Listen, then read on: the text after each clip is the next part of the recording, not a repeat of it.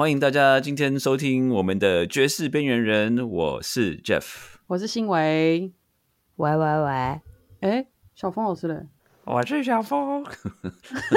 小峰去哪里？今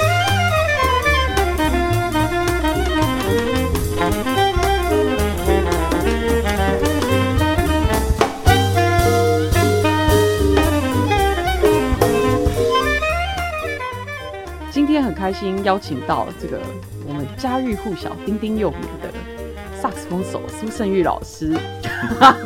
Hello，大家好，我是申宇。应该就是要来聊唐川大乐团，嗯，对，对不对？看你最近超忙的，都有一直都有很多不同、各式各样不同的活动演出。呃，对，最近真的比较哈扣一点，就是每个礼拜都不同 project，而且就是前两个礼拜都是同一个礼拜两个 project。啊，然后你又有自己的自己的 big band 跟对小红人，对对，然后又自己编曲，所以有点快精神分裂，没有？哦，OK，我们还在问说，哎，你们你们的曲子都是都是谁编的？呃，都是我编的。嗯，所以他这个 project 是你你找你们找他，还是他找你们，还是是怎么一回事？这个 project？呃，这个 project 其实是我邀请他，但事实上就是，其实我现在跟萧红人在，呃，有点像是我是他下一张新专辑的制作人，然后我再跟他弄一张，对，就是以台语呃为主的，就是然后有爵士那个音乐的影响成分在里面的专辑，这样。嗯，啊，你们是怎么认识的？我们是高中同学，就是我们那时候都是念华冈艺校的。嗯对，但中间其实我们好几年没有联络，对，然后嗯一直到前阵子，就是因为前阵子我们的好当时的好朋友有一个人离开了，就是那个黄鸿生，那个小鬼，因为他就是心脏问题，他离开。那我就想说，哎、这些同学如果不联络一下，会不会之后用这种方式联络，好像不太好？嗯嗯，然后我就开始关心起萧红人，然后这个时候冠良就跟我讲说：“哎、你有看到你同学的新闻吗？”我想，我那时候头皮发麻，我想说不会吧，又什么新闻这样？嗯嗯对，然后他就是前阵子出一个很严重的车祸，因为他之前很像就是拍，我不知道是实境节目还是什么，他们就是会开越野车上山那种。对，然后就整台车栽栽到那个山谷下面去，然后、Oh 对，据他说是真的好险，就差点买单，因为他呃车子卡在离那个断崖的最后一棵树上面，哇然哇，后对我一听到这样的新闻说啊，那赶快联络一下，对，这实在太恐怖了。嗯然后就这样哎所以你们以前是很以前是很熟那种，是不是？哎，对，就是几乎在学校每天就是一起呃一起 jam 一起玩，然后就是一起放学，对对啊，因为这样子的缘故，然后你们开始就是一起做一些这样的 project。对对对对对。所以你这个唐川这个这个 big band 是因为他的关系变成你们一个一个起心动念嘛，要做这个 big band，还是说你之前就已经有这样的构想了？呃，其实呃，唐川这个团是因为集集合了我几个心里的想法跟感动，就是因为其实我们嗯唐川接触了很多，就是我们所谓乐龄的，就是萨斯风的族群这样。那就是他们很多都是嗯对不起，什么？呃，你说乐龄哦？对，乐龄就是呃年纪比较大的年长者，我们 就称他叫乐龄。OK OK，哦，我我我第一次听到这个词，所以乐是快乐的乐，然后零是零是年龄的零，是不是？对对对对，所以用这个字直接的翻译就是让他们玩的开心就好。的的族群，对对对对 对对对对对对对，这个很重要。对对，然后就是那时候我其实就会觉得说，哎，其实蛮多长辈他们是真的很有心，然后很喜欢音乐，但是因为我一直看他们就是在听不好的音乐，其实有点不太高兴。听不好的音乐，哇，你讲的好含蓄。对。对，好，不是我我我的我的意思是说，像国台语老歌也有好的国台语老歌，对，就是比方说像邓丽君，那就是非常 high quality 的的的国台语老歌，对。可是因为嗯就是很多长辈其实他们没有太多这些资讯，所以他们其实一直在听，我觉得就是没有办法让他们耳朵进步的东西，对。但是我又没有办法就直接跟他讲说，哎、阿贝啊，你不能这样子，你听这个耳朵会坏掉这样。你跟他你跟阿贝这样讲，对啊，他会他会有什么反应呢？我就是有些长辈可能会不太高兴这样。你指的啊不好的不好的部分，是不是像是那种 MIDI 的卡拉什么之类的？对啊，有些他们听卡拉 OK 就很开心，对。是那个 MIDI 的不行，我真的受不了。对，MIDI 的软体。没有没有没有没有，因为我跟你讲，不是不是只是那个，因为我我现在有时候在听，就是那种可能八八九零的流行歌啊，就是嗯，其实可能编曲也不差，但他就是喜欢用 MIDI 的声音。然后那时候的嗯 MIDI 跟现在的 MIDI 其实已经差很多了嘛就是很对烂的嗯那种模仿的声音，所以就是一听你就会觉得，嗯，为什么？明其明就是唱片公司应该还是百万制作，就是钱到底都花到哪里去？就是 cost down 啊，对啊，那个就是制作的问题啊。对啊，对啊，对啊，嗯，对，就是我觉得是多方面的问题啊。一一方面是因为我我有跟我就是一个很要好的老师老前辈，就是现在大概七十几岁那一辈的，就他就当时算蛮有名的编曲的，在聊这件事。他说，其实这整件事情就是他们早期因为没有这些所谓的电脑的东西，所以他们其实都是真的乐团去录音。然后那个时候，他觉得是整个音乐 quality 最好的时候。嗯对，因为每个 player 在那种环境就被迫一定要能力很好，因为没有呃没有时间帮你剪接，因为那时候没有 Pro Tools 可以帮你什么剪接贴上什么对对对框带是完全没有，就你就是弹准一。定要一次录完这样子。对对对，然后那时候他说更早期更夸张，因为最多只有四到八轨的录音，所以就变成说嗯你也不能去重重录，因为你重录就是叫大家全部重录这样。对对对，所以所以那个时候他说，就是所有的乐手其实他们的能力都很强，因为被环境训练到很强，一周可能要录嗯两三张专辑之类的这样。哇，对嗯，对对，嗯 然后他就说，现在乐手呃，就是因为很多太仰赖这些录音软体，所以有些呃玩流行音乐的，为什么他们的能力会下降？其实他觉得也都合理，因为电脑变太强，人就变弱了这样。哎，对哎所以这位这位老师，这位前辈他自己是编曲的，啊他自己有演奏乐器吗？呃，有他说，其实他们那个时候编曲啊，有时候其实也是那个成本的问题。他们嗯呃，像他自己，他自己要编一些，就是呃，吉他要自己弹，对，然后他也会弹琴对，然后嗯对，然后他其他呃其他的东西就找别人录这样子。对，然后整个产业的 cost down 其实是从什么时候开始？就是那个 Roland 的电子鼓出现的时候。哦，对，因为他就说唱片公司的老板就在想一些有的没有，因为他想说我要找找你这个整个团来，然后那个鼓手有时候又不好抠，因为那个时候大家都在做什么呃什么夜总会啊什么的，就反正大家场很多啦。对，嗯然后就变成说有时候要抠他们来录音也没那么简单，然后就变成说那个老板就说，哎，那我们要不要弄一个方法可以更简单来执行这些工作？然后那时候 Roland 的那个就是电脑鼓刚出，就是它可以设定很多不同的 pattern 在里面，然后再把它弄成一首曲子的模式这样。然后就从那个时候开始，那个就你知道吗？真的乐团就慢慢消失。真人了。对，就感觉哎，很像用一个电子鼓就 OK，我也不用去找你一个鼓手，然后不用找鼓手，那我是不是贝斯？其实我用 MIDI，后来那个出来的声音也是 OK 的，这样对，就一个一个来的这样。所以盛玉，我可以请你聊一下吗？就是因为我们我认识你，就是因为爵士乐嘛，然后就是就是我们我们大家都公认的一个很棒的萨克斯风手，就是不管哪一种类型的爵士乐，人都可以吹很棒，超棒 side man、嗯然后你自己也有很棒的 project，但是嗯呃，有一面就是我比较不太知道，但是有想请你聊聊，就是因为你家里本来是不是就是也是在做露营的？你其实有一部分的算是你的养分的来源，其实是比较流行乐这个面向的。对，没错，因为其实说到这整个故事，就是我家早期其实不不只是录音，因为我家早早期就是爸爸是开唱片行，哦所以那个时候老实说，我现在想想很开心，因为呃，我都听到说有第一手的音乐，就是说，因为我们店里需要做宣传，然后就很多音乐还没发行的前两个礼拜，我就有宣传片可以听了，这样。你所以就说唱片行是对卖唱片的那种唱片行，对对对，就真的是卖卖唱片。然后那个时候印象很深刻，我还看过那个我们以前 tape 有分大的 tape 跟小的 tape，那时候还有大的。对，嗯然后就是，然后那个时候还有什么录影带，大部分都是就是台湾的流行音乐嘛，就是要么是呃台语歌，要么是像那个时候很红的刘德华、来生缘那个时候。嗯，对对对对之类的。对，然后然后那时候其实我觉得我很妙，就是可能不知道也就天生有一些癖好。我我觉得他们唱歌很好听，但还好。我觉得最吸引我的是后面的音乐，尤其是哎那个间奏有一个什么东西，然后那个前奏可能有一个什么东西，后面还有一个什么 pad 的声音，听起来很酷。这样，对我就开始都是在注意其他编曲，这样我也不知道为什么。嗯，哦，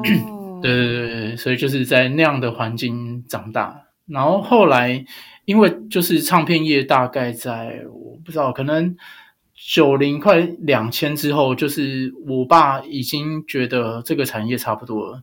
就是再不收起来，可能会后面会赔很多钱的。然后他就把这个东西收掉。但因为他那个时候同时做唱片行的时候，其实有在做录音。那他录的是那个就是广告，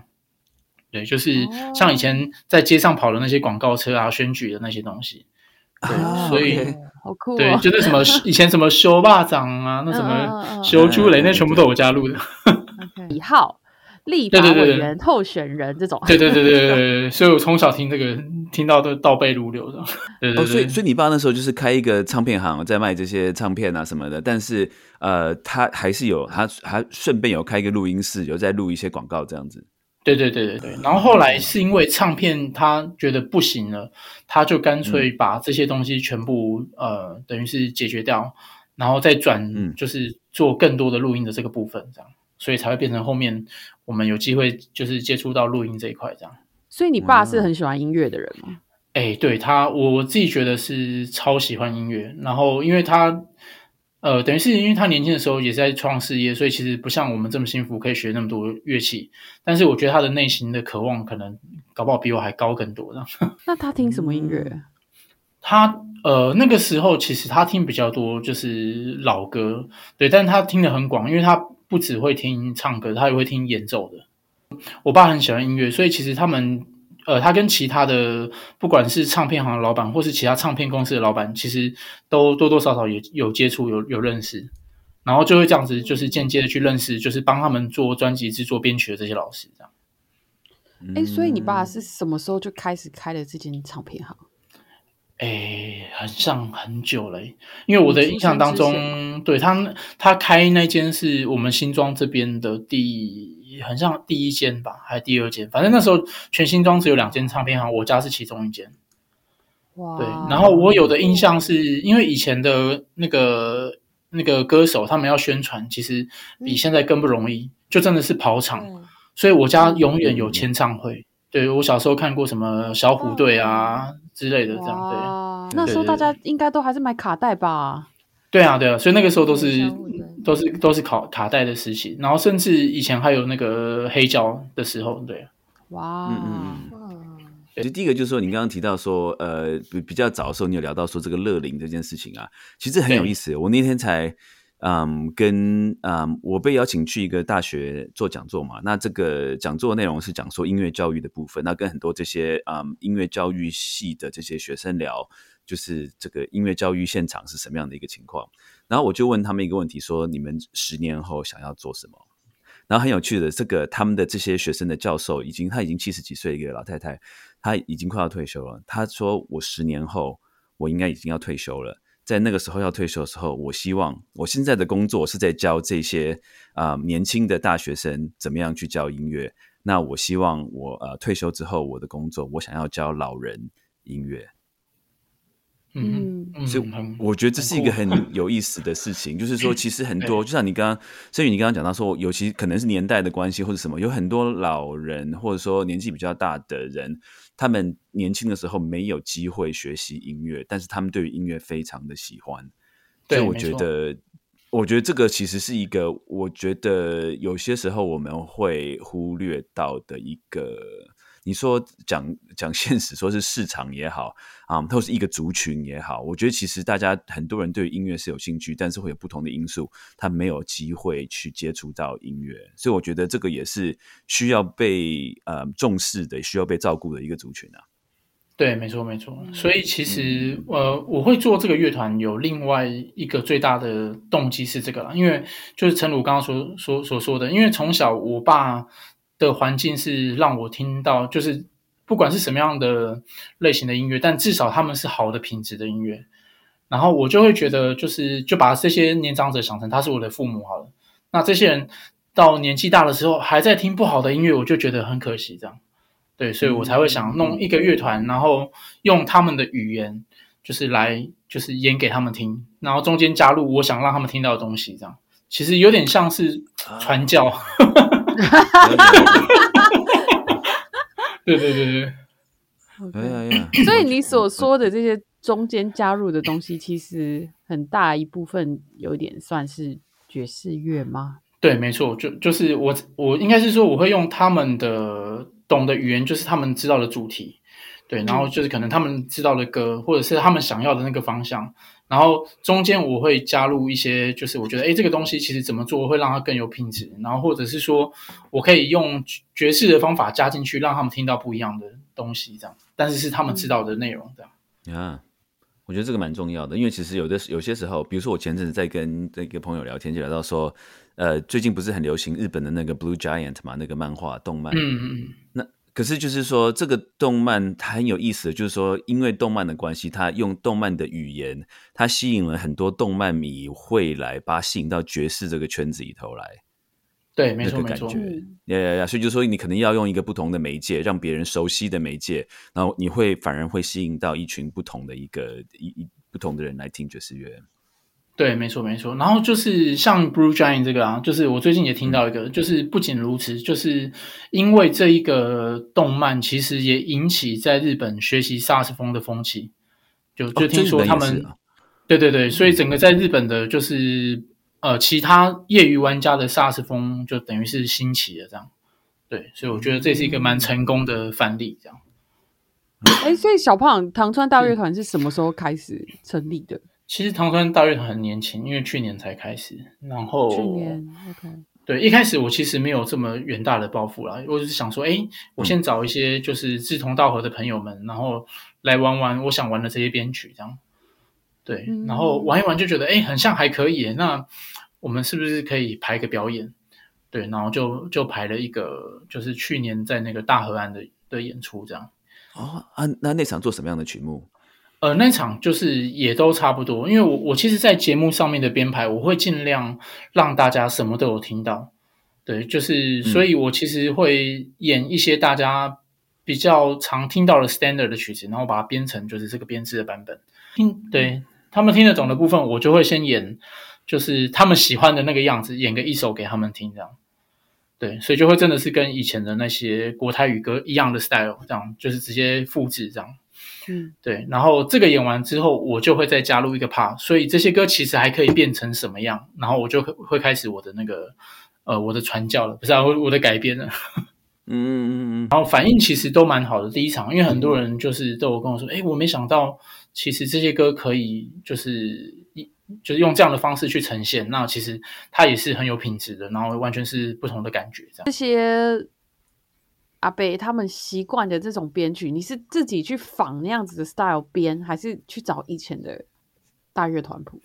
哎，其实因为这些都是就就是因为我我小时候就是学这些编曲，我高中的时候就是在学这些风格的吗？对，所以我就是完全我就把它就是编成我小时候听到的那些音乐的样子，这样。可不可以举一两个例子，让我们知道是什么歌？啊，好，那个我们这一场我有演一首是，呃，日日文叫北酒场，对，然后是呃早期红龙红唱的那个爱的小路，我就是用以前像那个日本演歌电视台会就是弄的那个大乐团的方式，对，来呈现的。对，所以那个前奏一下，台下的阿贝都好开心，都快站起来了。像你说，你说你高中时候都在学这个，是说你真的有找老师学，还是说你高中时候因为听很多这种音乐，所以耳濡目染就知道说这个曲子是怎么样的一个编编排方式？呃，我高中的时候其实就是因为我家里。我爸爸很喜欢这些音乐，所以他其实平常都放这些音乐。然后再加上就是我刚刚有稍微提到的，就是因为他后来有认识的编几个编曲老师，跟就是反正在做唱片制作的，那我就跟跟呃跟了他一位好朋友，就是叫王志雄老师。那他其实早期像黄以玲啊，然后詹雅文，还有谁？呃，陈小云，什么爱情恰恰那些都是他编的，都是因为他编才变红的这样。对，然后就是我那时候就很幸运，因为他基本上他不收学生，因为第一个是他可能光弄他这些就是制作就没时间了，然后很累。对另外一个是因为他们其实早期的这些老师是土法炼钢，他真的不知道怎么教你。对，所以嗯他是因为我爸跟他的交情的关系，他就说好啦，那你就就是暑假或是周末假日没事就把我带到他家去，我就这样子开始跟他上课了，这样这样。然后那时候就是其实我也一方面研究他的编曲，然后研究哎，那他们那个时候怎么出谱？对，就是这蛮厉害，因为都是写简谱。一张白纸，嗯然后就是写到上面密密麻麻五六个声部全部都有，然后全部乐手看那一张就可以录完了，这样我觉得超猛的。对啊，我真的真的很厉害，我没有办法哎。他会把那个，比方说，呃，中间有哪一段需要什么乐器，他才会特别标注。所以其实他们嗯早期的那些乐手都很厉害，因为他们要先去找到他们的他们那个吃饭的地方在哪边，对，把自己的饭碗留下来，然后自己看到那张纸就知道怎么吹了，超强的。你所谓吃饭地的地方，当然这个是有点这个江湖黑话术语，要跟我们解释一下。就是我总不能请一个萨克斯风手，可是哎，这首怎这首怎么都没什么听到萨克斯风的声音，所以他们就要去把哎萨克斯风该出来的地方全部标好，然后你一吹出来，人家就觉得哎你有存在好，那我可以再继续请你了这样。例如说，好像像新不了情好了，就是萨克斯风是不是偶尔才会插一些音进来？对对对。对，所以就是对它的那个有一其中一行谱会是萨克斯风的，然后所以就是，但是它不是从头到尾都有，然后有的时候嗯就是它就会标一个萨克斯，对对对，没错没错。然后所以你要找到 你你的那个 part，因为你可能跟也有可能好像也有可能会跟其他的乐器共用同一行谱，对，呀数字部分我觉得这个很厉害，因为其实你你这样讲，我大概就有就有概念，就是我们也是会有这种总谱，它是它我们叫做 simplify score，它是有点像钢琴谱这样子，它把所有的声部全部写在两行上面。对然后他就会嗯用文字的方式写说，这个地方是小号，这个地方是长号，这地方是 saxophone，然后这地方还会前面画一个画一个加减的减，有没有减号？就说、嗯呃 flute，但是减掉什么 clarinet，这样你就知道说、嗯哦嗯，这边 clarinet 不要吹，只要 flute 吹这样子。那个很、嗯那看起来很烦，嗯你知道吗？因为你不是说一目了然，你要一直 对对对对一直在那边看，一直在那边看这样子。啊我觉得更厉害的是是什么？就是因为他们是数字谱，所以可能他们可以随时转调，对不对？真的，对没错我觉得这个这件事真的他超痛。他们就是他们就是因为歌手的关系，因为早期他们都要帮歌手伴嗯奏，然后歌手就动不动就哦，我今天上不上去降半 key，对，其实不要讲一调啊，就是光看 chord 的，我的头就很痛了。我说对啊盛宇，你你小时候是哦先看简谱还是先看五线谱？老实说，我是先学一点点的五线谱，然后后来就接触到简谱，然后后来蛮多时间接触简谱，对，然后之后又再回到五线谱这样。哎、从小就是双语耶，这种这种小孩特别聪明，啊，对对啊。但我我小时候很挫折，就是会觉得这两个真的是 可是因为你知道，像有一些爵士乐手，他们就很习惯，就是说他们就是想基数，然后、嗯然后转来转去，嗯像他们那样子想，我很痛苦。也蛮有趣，因为我后来在呃布鲁塞尔念书的时候，我们有一堂课，老师就发 real book，然后的就反正随便 standard，然后他就叫我们做我小时候就会的事情。他说你们要把它全部唱成数字。我想说，哎，这不就我小时候就会的，有点像是把它唱成简谱而已。对，唱对手调的意思吗？对对对对一，听我头就已经开始痛了，完全不想做这件事情。因为我有看过他们呃简谱的，比方说像我们知道曲子那个《The Girl from Ipanema》那个 bridge 是不得了的。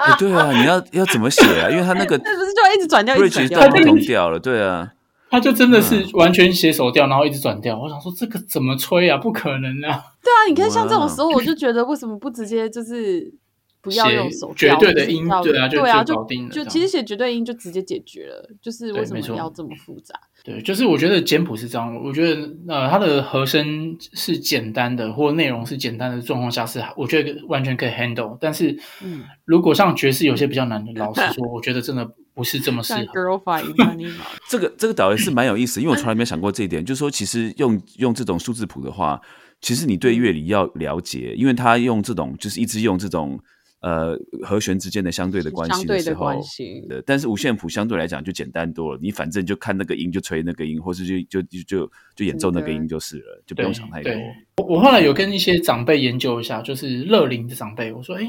你们为什么没有想过说要学五线谱？反正你看那个音就吹那个音，然后你也不用想说什么指法转调，然后转到脑袋打结。”然后他们给我一个完全说服我的那个的理哦由，，我要听。对他说我们年纪都大了，老花眼很严重，那个豆子 跑到哪一条线我们都看不清楚了。真的写一二三四五还比较好一点。对啊，一二三四五，至少我看到一不会变成是二，然后可是像我现在在教教爵士乐啊，我就干脆就觉得啊，你们都不要用谱啊，嗯，就全部都是用听的。哦多，但是我觉得这个有一点难处，就是说你你要嘛，你不要练很多，不然的话你就要记忆力很好，因为嗯很容易忘记。好，所以来，我们再回到，所以唐山大会谈都是看简谱的，是不是？好，对，好，接下来这就是我我们这有一个关联的，因为我发现我们年轻这辈啊，如果是应该说再比我再更年轻下去这一辈，如果他不是真的玩呃只玩流行乐，他们根本不会看简谱。我们我们目前是这样啦，我先从嗯节奏组开始，对，然后所以说让他们看简谱哦。对，就是节奏组我都让他们看简谱哎，，所以你我只真的，你真的是一你个训练的你还态度，你还训练他们，就是等于就要学训练他们学西班牙文之类的感觉。差差不多是这个感觉，然后我还要带他们说，哎、所以我们现在拿到这个谱，就是应该去注意什么，然后怎么看。然后另外一个是因为像呃像鼓手冠良，他就会比较不习惯，是因为以前做场的乐师都很会看简谱，他就知道哎、哪些地方应该加 C 弦进去，或是哪些地方应该怎么样。对，然后就是他也慢慢去习惯这个东西，然后我就说这个习惯之后可以之后可以接更多场，因为流行乐都这样搞的。哦，哎，所以 OK，这个这个有讲到它的这个实用性了嘛，对不对？就说你为什么要对对对训练这这批乐手会要去看简谱？因为你说你在做流行场，比如说或是做你做演唱会的时候，很多时候是要是需要看简谱的意思吗？对啊，对，没错。对有时候甚至连管乐他也不管你，就是反正丢给你嗯自己解决这样。哎、但管乐很痛苦 哎、嗯管乐管乐看简谱的时候写的又是绝对的调，很痛苦。这我刚刚听那个那个盛玉这样说的时候，我心已经凉了一半，我这一辈子都不用再不用我觉得你接台湾的就是绝那个没有没有没有，你你就是 要把那个他写的调转成你已经移调过后的调，那你就可以直接看简谱吹。对，但我觉但我觉得这是一个蛮、嗯怎么讲蛮好的功能啊，所以我才会想说，哎，那呃这些一起玩的团员们，就是我也想让他们感受一下，对，就是哎他们早期其实就是他们都是这样在工作，然后这些流行音乐他们以前就是眼睛看到的东西就是长这个样子。这个这就让我想到另外一件 很有趣的事情，因为我们其实嗯上周我们访问就是这个古巴乐团啊、古巴大乐团跟这个古巴乐团团的一个老先，他叫林生源老师。那所以其实我们就有聊到一个问题，就是说，哇，这个古巴乐团他们在过去这个这么多年的时候，其实他们是比如说他们后来演变成这个三台的大乐队啊什么的这些东西。但是我们这一辈的年轻的一辈的乐手，至少对我来说啦，就是我对于这些这些很多前辈，我根本都不认识这样子。或者说他们那时候的音乐的这些演奏的模式啊，或者是说他们这些工作的这些这些嗯环境什么的，我们都不是都不是这么了解。但是你刚刚这样讲的时候，我发现说，哎，其实你是一个这两个世代的一个连接，就是说你现在做的事情，你开始就是让嗯年年轻的乐手知道说，哎，这个工作的环境是什么样子的一个环境。那当时他们早期的时候，他们是用什么样的方式来读谱啊，或者说用什么方式演奏？我觉得这个是很有趣的一个连接。对，就是因为我因为我觉得这个东西如果不见了，其实对台湾的呃音乐文化的传承，我觉得也蛮可惜的。对，所以我才、我才会想说，哎，我们用这个团有另外一个功能，是我们也可以来做这样的事情。对，这个团的音乐很烧脑，为什么我们要能做？我们要能做呃，就是传统的爵士乐，要能做现代的爵士乐，然后要能做传统的台语歌、国语歌，要能做现代的国语歌、台语歌，还要把它们 mix 在一起，这样。所以其实我觉得是对嗯大家的那个、对考验是蛮对 蛮蛮有考验的。像我在美国，我知道说，就是简谱的使用率是非常非常低的。那你有知道说其他，比如说亚洲国家，比如说菲律宾啊什么的，他们有在用简谱的吗？还是说这是一个非常特别的台湾呃音乐圈的一个一个特色？我觉得据我所知，很像就是台湾，然后可能对啊，可能大陆也有，对对，但这个东西是全部是从呃台湾开始的这样。我自己知道是所有的国乐都是用简谱的，包括在中国的国乐也是用简对谱吗？对，流行歌会变成简谱的这个文化，是不是从国乐来的？也有可能，有可能呢，嗯，是有这个可可能的。对。因为你刚刚讲到说，哎，这个东西会会失传之类的，那我就想说，失传的话，难道说全世界真的就只有我们台湾在用这样子的一个系统吗？诶可现在这样感起来，感觉起来好像真的是诶、在这边其实可以跟就听众有有听众如果对。这个是历史有了解的话，可以跟我们分享，就是说有没有知道说其他国家也是在用对。这种简谱或是数字谱的这个系统，这个这个蛮有趣，蛮有趣的。尤其是用简谱写成总谱，我觉得这个非常厉害。我个人其实最不习惯的是，他们都还写六小节为一行。就是尽可能的把它挤成越少张越好。对对我那时候就想说，越少章，那你也八小节一行，因为越剧通常是八小节。八小节那个数字太多嗯挤不下，对，有可能，也有可能，对啊，所以他就折中。然后你们都用 A 三的纸，对不对？他们不是用 A 四哦，他们比较大张的纸。呀这边要跟听众稍微解释一下啦。其实就是说，我们我们现在讲的，我们自己聊的有点开心哈。那对，如果说你们有在，如果没有在演奏呃音乐的这些听众，我稍微解释一下好了。就是一般来讲啊，大部分的乐曲，如果你去听的话，它其实都是以四个小节当做一个段落。你就算不会用，没有很认真的去数，其实你四个小节你可以感觉得出来，那是一个很自然的一个一个一个段落这样子。所以当我们在看谱的时候，很多时候也会刻意的把这个谱写成四个小节一行，或是八个小节一行，就是以四为倍数来写。所以这样子，A K 就是一行一行一行，你可以看得很清楚，说一个段落、第二个段落、第三个段落。可是如果说你把它写成六个小节的时候，你要想想看，如果是是就变成你把这个段落全部都打断了，这样子，就会它的这个嗯连接很奇怪的。所以就是说在，呃，尤其在视谱上面，在读谱上面的时候，很容易，嗯，除非是你对这个曲子很熟，很容易 lost。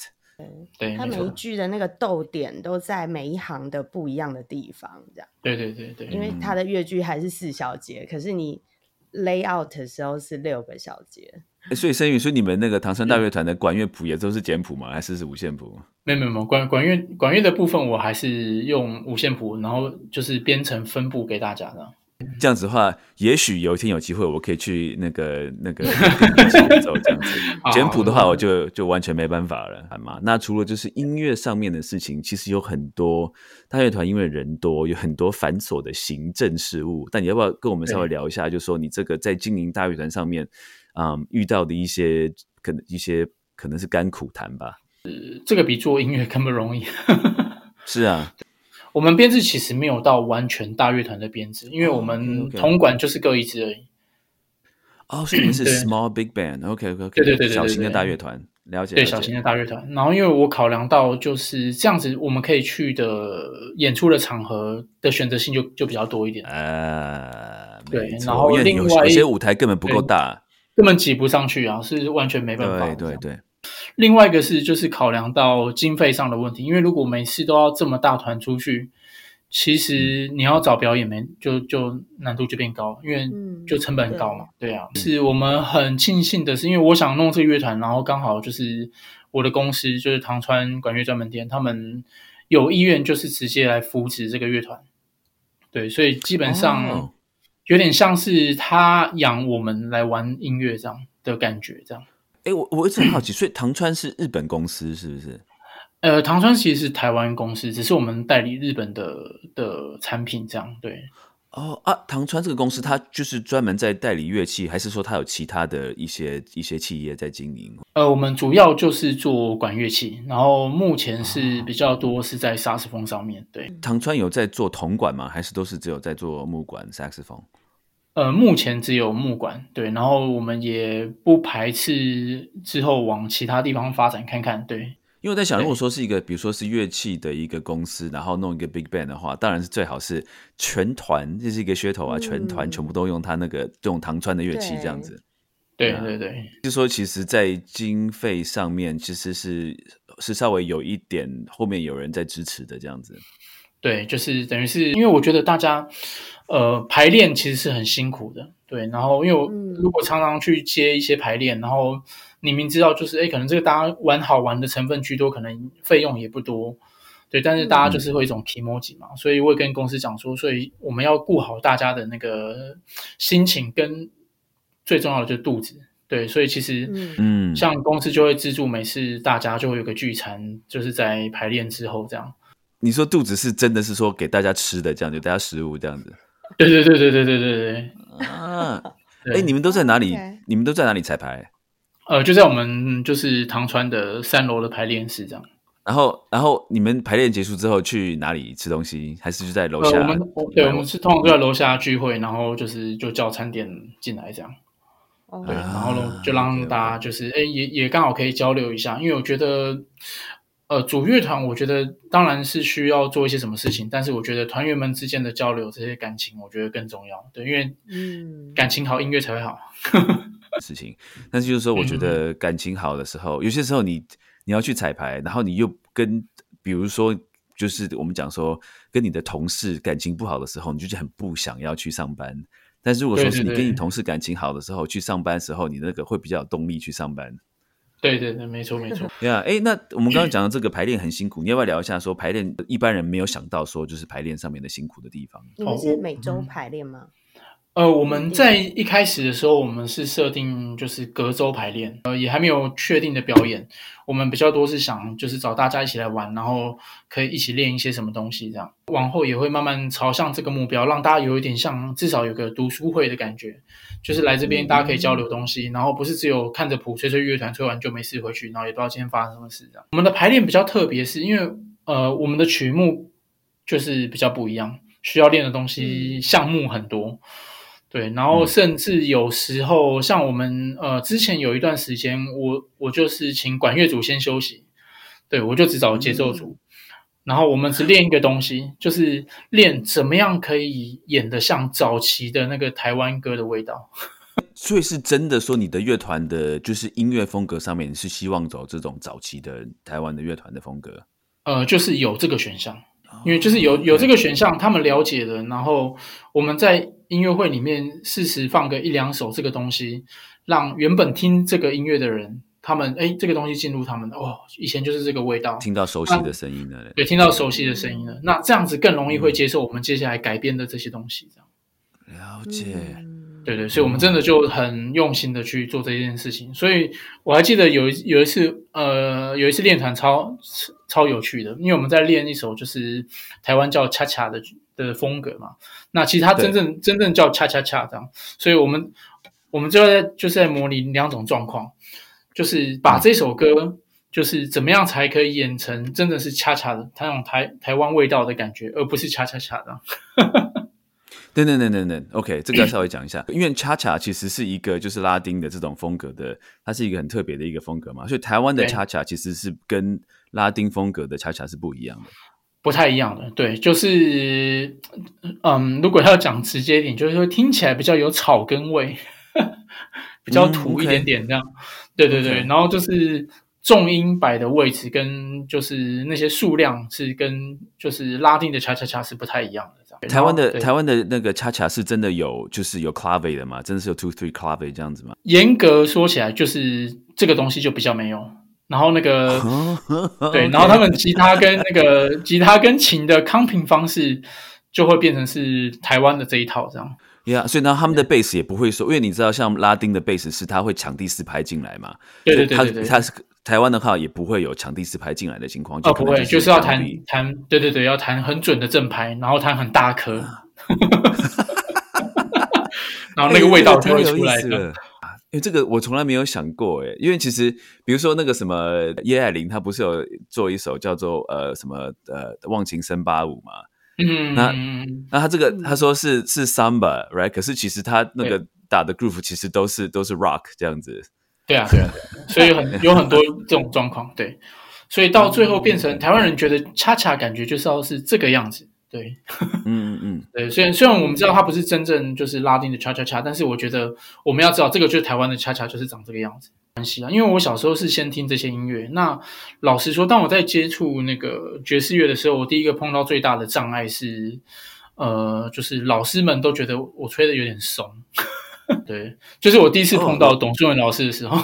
啊，对 对对对对对对对对他就说嘴巴那个下巴不要抖，音要吹直啊，我我就就没办法理解，因为我听到什么 Candy G 他们这些人都一直抖啊，对。哎、嗯我 OK，我好好奇哦，那你去比利时如果吹这样，欧洲人觉得怎么样？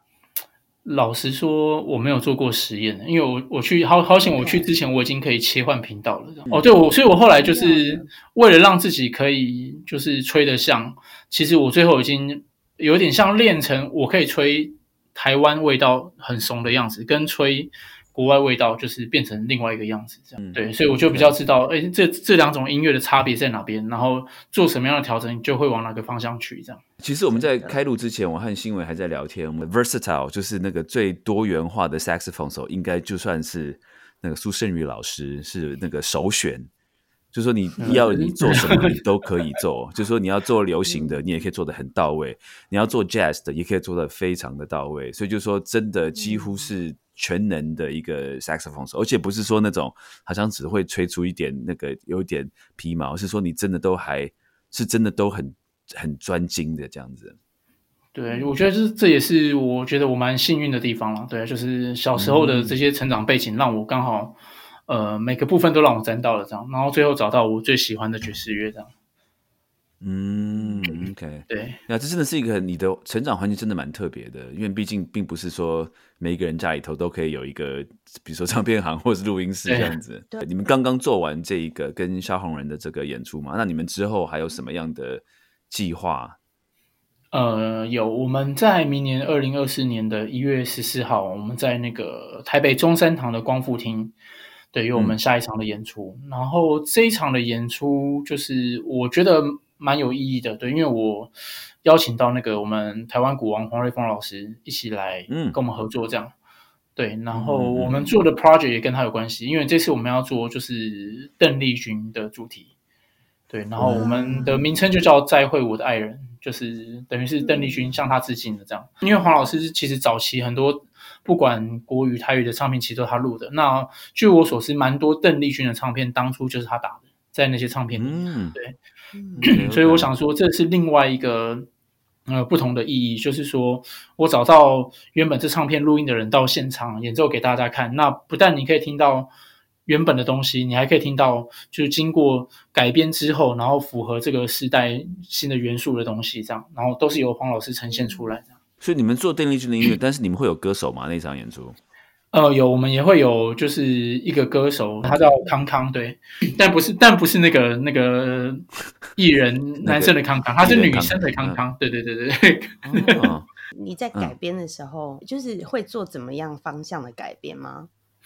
呃，其实因为我现在还在呃想整套秀想呈现什么样子，那目前我有有一个大的框架是，我希望有一部分在这场里面，因为我们这样就变成有两个鼓手，因为我们原本还有冠良嘛，对，那就可能会有一部分的曲子是由冠良来呃主打，然后然后跟歌手配合。然后因为我觉得让黄老师帮晚辈的歌手伴奏也不太好，对，所以黄老师出来变成会是一个，对对对，所以黄老师出来可能会变成一个，不会在乎这件事情呢。没有没有，但我们这些我们这些晚晚辈还是那个有没有？对，那个伦理、嗯那个造词还是放对亮一点，对对对让就是黄老师出来的话，他就会是主秀，然后甚至我想安排个段落，让他可以跟冠良是有两套股互动的东西，这样。讲到讲到邓丽君，我那天我有一个学生，就是一个呃白人小朋友，他有在上我的乐理课嘛，在我们学校的一个嗯高中生，然后他就说，他就问我说，哎，那个老师你是台湾长大的？我说对，我台湾长大。他说，那你有没有听邓丽君？有没有听 Teresa Tang？我说嗯你为什么会问这个问题？他说因为我现在很嗯迷邓丽君。我觉得这个 太有意思了吧！一个 一个美国的一个一个美国白人的一个高中生小男生欸小男生，然后他跟我说我很喜欢听邓丽君。我说 What？我觉得太好笑了。那对啊他是怎么所以我知道的呢？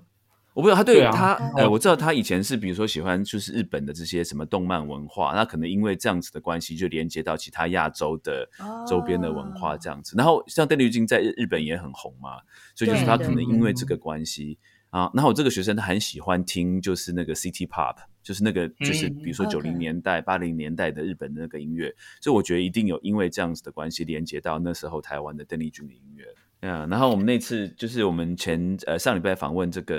林生源老师，他以前也是台式大乐队的嘛，他有提到邓丽君的一些小故事，他说很好玩，他说邓丽君就是说他来的话都会跟很有礼貌，跟所有的乐手老师、乐队的老师都会打招呼，甚至还会带香烟给所有的乐手老师这样子。所以大家都会特别的，嗯嗯，演奏他的音乐的时候特别认真这样子。嗯嗯嗯，对，这也是早期秀场文化，我觉得蛮蛮蛮好玩的。这太有意思了，因为真的没有想到说你的就是唐川乐团其实是有有一点像是主打这样风格的一个一个一个走向。应该是这样说，我觉得很多呃玩爵士的人，他们会呃恐惧这件事情，他们会觉得玩流行或是像玩这种老歌就会就会 low 掉，然后怎么样？对，那对至少我身边会被人很多对会被人家笑啊，嗯你这东西很怂啊，怎么样的？对，但是我我也不是想证明，就是我不怂，嗯但是我想证明这些东西可以被玩更好，这样。哎，你这样讲我还蛮期待的。邓丽君的温柔的歌，可有两个鼓手，这样子这要要怎么编啊？对，这个就应该就会非常考验哦。对，蛮蛮考验的，啊，好。期待哦！对对 好想听，好想听。因为我自己，尤其我们在我在国外生活了这么久，那我就你去听这样子这些老的音乐，我在听的时候，我都会在想说，我听这样的音乐是因为说我有这个怀旧的情怀去听这个音乐，还是说这个音乐本身是值得我听的？我有时候就会在想这样的问题。嗯所以我觉得你这样讲说说，哎，那个就是说，他除了怀旧的情怀之外，然后你还会把这个音乐它的本身、它的主体做得更细致，或是做得把它更上一层楼，这样子。我觉得这是一个，嗯，我我我我觉得现在听到听到这边，我真的觉得，哎，我觉得很兴奋，很想要听你的这个接下来接下来会有什么样的 project，或是这个这个 project 的声音会变成什么样子。嗯，我我也很期待。讲到刚刚 你说会耳朵坏掉这件事情，我就想到我最开始跟林少英老师学钢琴的时候，譬如说他可能知道说他花了大钱出国留学回来，但是他会没有工作，就会跑去 piano bar